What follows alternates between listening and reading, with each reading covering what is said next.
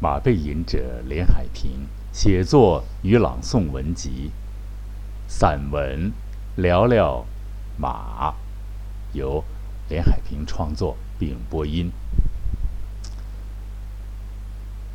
散文或者叫随笔，聊聊马。终于 该聊聊动物啊！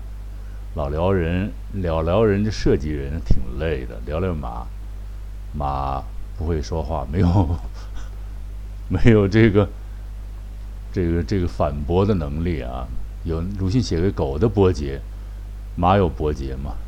马顶多是呃使点小性子，摔摔人，是吧？咱们先说两句天气吧，因为为什么想聊马了？就是骑不了，这天骑不了，咱聊聊吧。啊，过过这个感觉上的瘾。天气这种阴霾、雾霾天气，酷热，我感觉好像近代史上是少有的啊，少有。怎么造成这种这种天气？和人类有关吧？和这个这么多几十亿人是吧？中国有十几亿。这个对大自然的索取太多了吧？大自然的一种反抗吧？也许是什么移山填海的，有人断，把这山炸开，做成大坝拦拦拦河，这个那个的，人多怎么怎么怎么？结果现在雾霾在你索要太多雾霾告警在警告人类是吧？是怎样一个天气？现在是上不来气了是吧？有些中老。年朋友们，这天出去就留留神了，挂灯在扔球那儿啊，所以天气非常无情啊。那怎么造成？你说这玩意儿，汽车尾气是吧？啊，这种城市气候，各种各样的挖掘，各种各样的是这个玩命的索要索取是吧？还有这个。各种各样现代化的这种这种通讯手机啊，是不是有一定关系呢？过去说人多好，现在说人多肯定有它的好处，但是呢，现在显得出来人口这个城市气候的形成啊，但是也不完全是人吧。但是大自然这个地球变暖，地球也进入了中老年，是吧？它已经变得很老了，它所以它。也是呈现了这种经常是越来越暖和，冬季短了，夏天长了啊，四十个伏天。哎呀，真是，所以先说几句题外话，大家注意安全，这种大伏天啊。然后咱们今天聊马，马多有意思啊，是吧？马这个这种动物，它刚才不是说了不会说话？你看臧克家写那个老马那个怎么怎么说来着？我想想那个诗写的很神啊，总叫大车装个够啊，他不说一句话，多新鲜！他不会说话是吧？啊，眼前什么飘来？一道边影，他把头深深的埋下，就是一个屈辱的一个老马啊。这个，所以人可能人和动物在一块儿，这个对动物是什么关系？因为有了人，使马这些牲畜变有了，变成使役的关系，破坏人的这个自由度，是吧？破坏人的野野性，破坏人这这些动物的野性，是吧？这个有待于这有待于慢慢的回归吧。现在看，逐渐对这个生态环境逐渐的回归，不要一味的人类占有啊。马怎么来的呢？这种啊，先问问马是什么动动物，它怎么来的呀？啊，这个大家，咱们一般人看马就是看到它那个。啊，奔跑啊，说马能跑，能够怎么样怎么样，能够怎么样怎么样，不知道马怎么来，是吧？呃，很难说出它怎么来的。看壁画上，几十万年前就有人使一马，有马的那个那个岩石岩石画啊在上边啊。后来呢，主播林海平啊，就是我做了一个关于马的猜想，那科幻的一个东西啊，我给大家呢大概的来聊几句啊，来来来来感感受一下这东西是不是这样啊？因为我一管之见啊，我写了一个关于马的猜想，是这附在那个《北京骑马传说》骑马北京马与北京那个呃骑马的故事吧，那那种。附附在后边的关于马猜想，这个是算科幻小品啊。大家听几句啊，在侏罗纪以前，也许还是更往前的岁月，一个特别久远的蛮荒年代，天地混沌一片，空气迷蒙，沙粒旋转飞舞，寻找着新的。星宿归栖身，风吼叫着，宇宙似乎都在颤抖。一阵强烈的震荡之后，那神秘的表层暗物质被撕裂，黑洞开启了，宇宙膜被破坏，另一不知名的神秘空间。带着浓浓血腥的星际气流弥漫开来，飘散过来。随气流穿越黑洞的，是一股股高速飞翔的黑色沙团。一经过穿越，完成后就幻化成一群群黑色的大鸟。它们呜咽着，呜咽着飞翔着，一会儿便散开去。呈辐射状，向，啊，各自飞向更远、更远的地方。但是安静是暂时的，不一会儿，更大的飞行群体黑压压的冒出来，通过超时空、超时空洲际，通过超时空洲际望远镜啊，看出是恐龙们。不远万万里的来了，不是不远万里啊，是不远万万里的来了。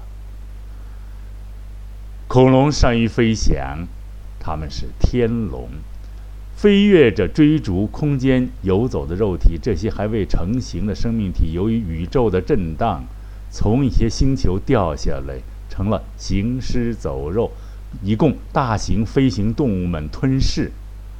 但是。随着庞大的恐龙群体的不断到来，空间食品竟然开始稀缺。终于，最不愿意看到的事情发生，那就是大规模的弱肉强食的肉战啊！弱肉强食开始了啊！这种大战，大恐龙吞食体型较小的飞龙。前者饕餮一番以后，便懒洋洋地倒挂在迷蒙的大气包括的、包裹的一颗颗较为稳定的星球上。趁着这个当口，那些弱小的恐龙下意识地开始实施逃亡。他们用一一批飞行能力较好、较强的作为掩护，在大恐龙面前穿梭游走，而大批弱小恐龙形成的大部队。则开始果敢地实施垂直朝陆着陆行动啊！垂直着陆，他们收敛翅膀，天才地采用了自由落地技术。求生的愿望使他们还真的落向着磁场和引力的星球。就这样，一大批恐龙降落在史前的地球。在这批幸运的降落者里，有一种叫做……赫尔赤兔龙的，它们落在了亘古沉睡、原生态的黑压压的森林里。好，这个就摘播这么一点啊，就说是这个恐龙变的啊，这个还沾点意思，因为我们老说嘛啊，是马有三分龙气啊。这个我这个幻这个科幻这个没有任何材料，我自己是吧，在山里那个小工作室里编出来这个。我觉得应该是这样来的吧，啊，大家可以有不同意见啊，有人发现更好的史料，但是我这是纯粹科幻啊，科幻是也许是真的，也许还是一个人类的一个愿望，希望它是从外星际飞过来的一种动物啊，给这马呢迷上了一种更新鲜、更神奇的色彩啊。也许大家还没听说过这种说法。还有呢，就是咱们的文学作品里边呢。啊，这个谁呀？这个法国一个有一个自然科学家啊，兼这个文学家。他从他出生虽然律师家庭吧，但是从小酷爱自然科学啊。他写了一个动物素描啊，三则两则两则，他就写了一个马啊。这里边有几个句子非常著名啊，这个给大家。说几句啊，他就是说，这句话是很有意思。人类所曾做到的最高贵的征服，就是征服了这。重新来，这句说的不利索啊。人类所曾做到的最高贵的征服，就是征服了这豪迈而剽悍的动物——马。他和人分担着疆场的劳苦，同享着战斗的光荣。他和他的主人一样，具有无畏的精神。他眼看着危急当前而慷慨以赴。他听惯了兵器搏击的声音，喜爱它，追求它，以同样的兴奋鼓起来。他也和主人共欢乐，在射猎时。在演武时，在赛跑时，他也精神抖擞，耀武扬威。但是，他驯良不亚于勇毅，他一点不逞自己的烈性，他知道克制他的动作。他不但在驾驭人的手下屈从着他的操纵，还仿佛。窥伺着驾驭人的颜色，他总是按照主人的表情方面得来的印象而奔腾，而缓步，而止步。他的一切动作都只为了满足主人的愿望。这天生就是一种舍己从人的动物。他甚至于会迎合别人的心意。他用动作的敏捷和准确。来表达和执行别人的意志，人家希望他感觉多少，他就能感觉多少。他所表现出来的总是在恰如人意的程度上，因为他无保留地贡献着自己，所以他不拒绝任何使命，所以他尽一切力量来为人服务。他。还要超出自己的力量，甚至于舍弃生命，以求服从的更好。好，就摘录这么一点啊，看出来了这马和人的关系啊，这个这个这个是多么的多么的这个密切啊！因为当时古代，这也是一个猜测吧，就是古代他。把这野马弄来以后，他先是服育，先是最早的需要是要食用吧，食用，啊，他过去，啊，将来我会整整段的播这个马的猜想啊，还有这个《北京骑马往事》然后那个小说，大家会听到这个完整的一个一个猜测。怎么呢？他就是古代他就是史前了人了，都不是史后的人，史前的人就善于逮马，他把马轰到这个这个。一个一个地带，地带下面悬崖，是吧？马看马，马他他鼻子，他他眼睛不好，他不是说看透敢于跳下什么，不是，他眼睛看不见，他在速度之下，他他只有掉下去。马是靠鼻子来认人的，啊，这个咱们看史《汉书》啊，是《史记》上写的一段，就是汉武帝，有人送拍马屁，给他一匹好马，是吧？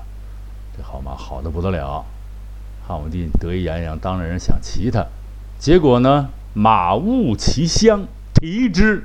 哎呦，帝大怒，杀之，哈哈，就几个之就干掉了！这古代这个知啊，知乎者也，别小看，老老觉得洋人的东西好，我不太认可。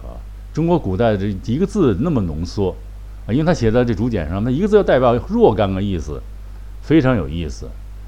其实我还是就说一句话，这个题外话啊，不要总看人西方的月亮圆啊，动不动我去了美国，我去，我不是驳斥这些人。你中国文化你知道多少？你体会了多少？我们身为中国人，是吧？我们只有爱华夏民族、中华民族，爱我们伟大的祖国。因为你不可能再去脱离这些爱别的去。如果每个人都像我这么想，国家能不强盛吗？啊，每个人做出一点，都付出一点爱，啊，中国会变成人间的美好乐园吧？就是这样啊！不要拆，不要光索取，要为了国家多做多做贡献。好，这扯远了啊！再回到咱们这马，堪托生死是吧？不怕危险，前进奔跑是吧？呃，其实我喜欢马，它也不是。咱们今天节目闲聊啊，可能聊的比较乱，大家也要。听一听，其实我我喜欢马，这可能和连姓有一定关系。连姓，它到底是汉族、蒙族、满族还是？但是呢，我记得我小时候回老家，老家都每家都有马，在长院上，我经常看到年轻人骑着烈马奔驰。我呀，天生就会，我我以为我看着我就，后来我爬上，我爬上一个一个大大驴身上骑。结果呢，就一个人爬在床上，咣就给我摔下去了，拍在地下。我们谁也没敢告诉我啊，给我摔得够呛。看来骑马真不容易！从小我就这么想。啊，老家呢，我那个我那个老收啊，老叔啊，在农村话叫老收啊，他叫连凤岐啊，这个人私人已逝去了。他就是一个爱马人士啊，他这个养着几匹这个黑色的蒙古马。这蒙古马小耳朵，啊啊，浑圆浑圆的，非常有劲儿。我呢回老家一个一个最重要的一个一个想法，就是希望他套车拉我过那条河，啊，这就是露馅了啊！过那条什么河呀？易水河啊！风萧萧兮易水寒，壮士一去兮不复还啊，不复返吧啊！就是易水河，那马哒哒哒哒哒跳跃着趟。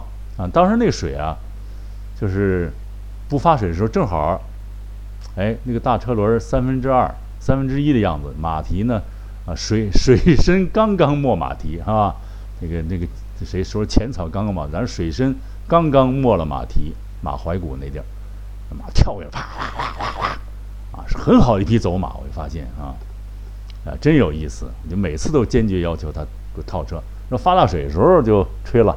他就不敢了，他说那太危险了啊，啊，只有走桥上了，啊，然后呢，现在 水也没了，啊，人类啊，是吧？水也没了，怎么办呢？是吧？干涸、沙砾都向这边进攻啊！我还是要说一点，这个、这个、这个、这个，往远了说，往北方说，现在这个植被的保护开始重视起来了。重视起来了，不是不要鼓励那种野生放牧，是吧？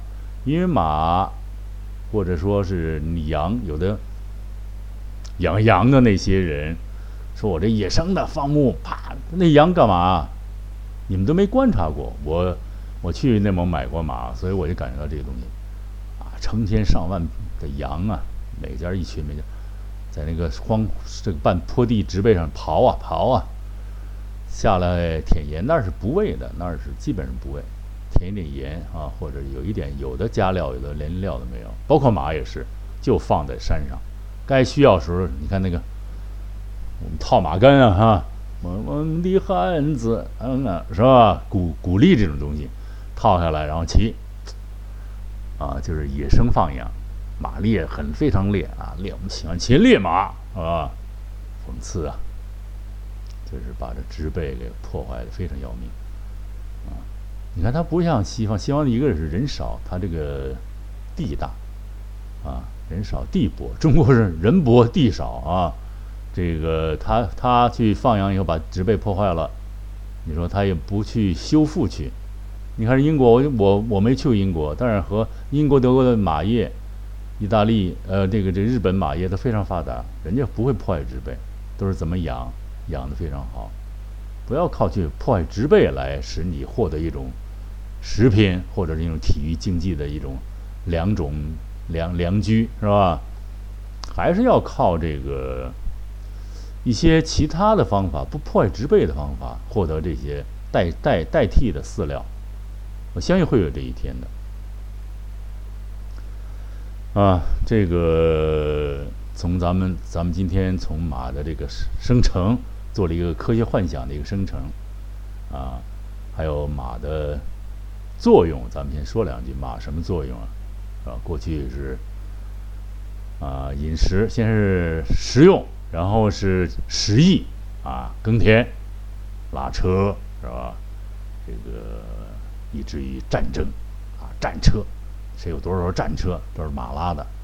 后来就发展单兵啊，当时是冷冷冷冷兵器时代啊，所谓冷兵器就是没有枪的，没有火枪，没炮啊，更没原子弹了。哈哈。当然了，那个冷兵器时代呢，它有这样一个特点：战刀啊，战马飞驰。刀光闪闪，冷兵器时代，是吧？这个忽必烈铁骑已经到了这个，打到了欧洲啊很远的地方。他怎么打？他是一个人拉几匹战马走，骑掉一个再换一个，是吧？马是真是一往无前呀，啊，它一种兴奋的动物啊，啊，作为战争的工具。随着社会的进步，文明的程度开始发达起来，社会发展到一定程度，马干嘛呢？进入体育竞技，是吧？看香港有博彩嘛，可以马可以这个买卖彩票啊，大陆还没有啊。但是呢，这个这轱辘注意啊，这轱辘说不好就要掐。那个马的体育。竞赛的这个啊，你看那个马速度赛多么扣人心弦呀，是吧？那个骑手跪在马上骑，哎，多了不起！那是什么？那种骑手啊，咱们一般做不了，千万不要学那个啊。那种骑手都是骑手个儿不高，比方欧洲人哪儿人骑个不高。我们有个术语叫马猴子，他跪在这马背上，那马一启动一百多迈，跑了八九十迈跑，多么可怕！飞呀，那简直是，是吧？一般人千万不要模仿，还是做一般的走，然后一般的伸长跑，在良好的马场环境啊，有教练员，还有你要把各种各样的护卫的东西，护腿啊，这个护膝、马靴、马帽啊，护腰，甚至于手套都要戴上，防止损伤啊，这个。十亿的作用最大了吧？现在，后来逐渐逐渐成为又成为一种什么观赏啊？养它是一种观赏。我有钱，我养几匹马养着，看看很有意思啊。这个是也是不错的一个习惯，因为马它使人安静。我说过这个马的气味非常，我喜欢，别人可能不太喜欢啊。它你摸它很凉的，很舒服啊。这就说马它并不是都是热血马，它很多马都是冷血，都是温血的，都是速度都是温很温和的。高血马呀，这种热血马，这种纯血种啊，像英国这些这些赛马都是纯血马，啊，好几百万一匹这种马，咱们一般人是不适合来对付它的，它太兴奋，你还没上它就歘就飞起来了，是吧？咱们一般没那技术的。嗯，你没那技术，你根本不要碰它，啊，这是因为专业的东西。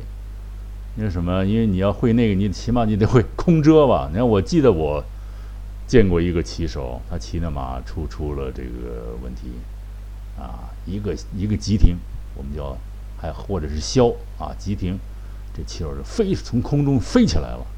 那这骑手你居然漂亮，啪啪打打了一个打在空中就是抱着腿打了几个前滚翻的动作，啪。稳稳站在地下，这什么人啊？这才是骑马的人啊！像我，嘣摔那儿，有的人说你不会摔，哥们儿，你这人你不会摔，你要会摔，你打几个滚，不至于摔成那样啊！周边一群啊，这马马马马马迷们就跟我这儿说评论我啊。当然，这个我摔马事件非常有名啊。呃，所以呢，今天老姚的马时间又挺长的了。马呢还有各种各样的品种，咱们留留一点吧，留一点啊，各种各样的品种。它起码分温血、热血，是吧？这个走马、跑的马，是吧？还有那个我特喜欢那种敦厚大大胖马，是吧？奥尔洛夫，不不是奥尔洛夫，是那个苏联的那种黑马，前苏联那种，都是在阿克斯坦那种那一带那种非常有速度啊。昨天看了一个电影，叫什么《天国牧牧牧民》啊，哎呀，就很感人啊。人和马的关系那么和谐，他们靠马来生活呀，没有工具啊。靠马啊，然后他就做了一个梦嘛，是吧？这个老老者做了一个梦，他被以往的亲人夜里骑马来接他，就跟真的一样，就接走了。第二天，真老人就那个带得了。所以这些东西和生活和人类它太密切了。所以我们真实的了解马文化啊，它不是那么简单的事情，是吧？所以呢，还是那句话，我们呢要热爱自然，把给自然以美好的东西，让这些动物啊。包括马，让他们能够得到很好的人道主义待遇吧，就不要，因为现在骑马的人哥们儿很多，朋友很多，是吧？你这个对待马，要像对待朋友一样吧，因为他们 确实不会说话，是吧？做着贡献啊，人类要把它这种品种啊，从体育，从这个。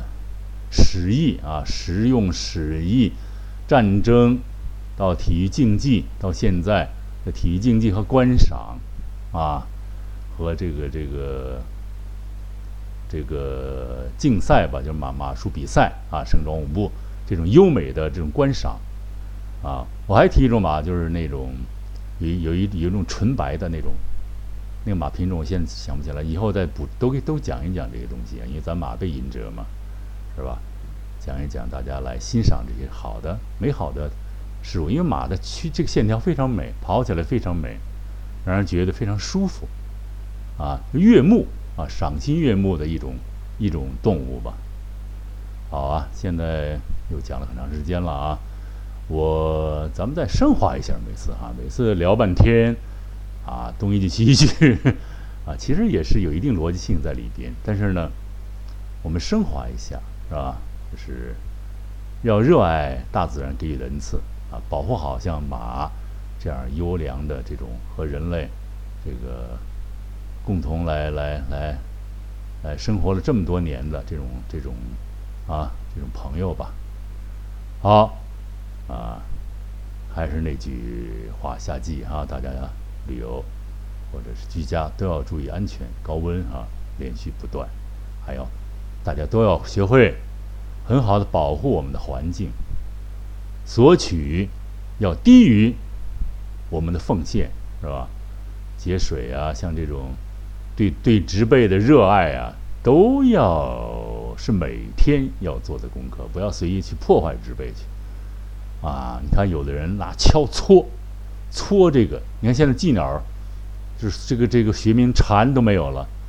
我看可能原来过去人逮这个蝉，能能吃啊，拿那个铁锹搓那地皮，树底下、柳树底下，尤其是就在某公园吧，公园咱也不能提啊，提了就坏。啪搓搓完了，然后哎呀，把这洞啊提早的暴露出来，因为进了蝉生成要好几年，它在底下待好几年才能爬上来。嗯，我写过一个蝉的一个传说的这个这个这个这个诗歌。很有意思，啊，大家可能有，我可能也播过了，我现在也想不起来啊。咱们再回归一下，就是热爱自然，这个索取要小于给予，要保护植被，保护我们的生活环境，热爱马，我们人类的朋友啊。好，再一次感谢各位亲朋好友的收听，马背吟者连海平在这里。再一次向大家问好了，再会。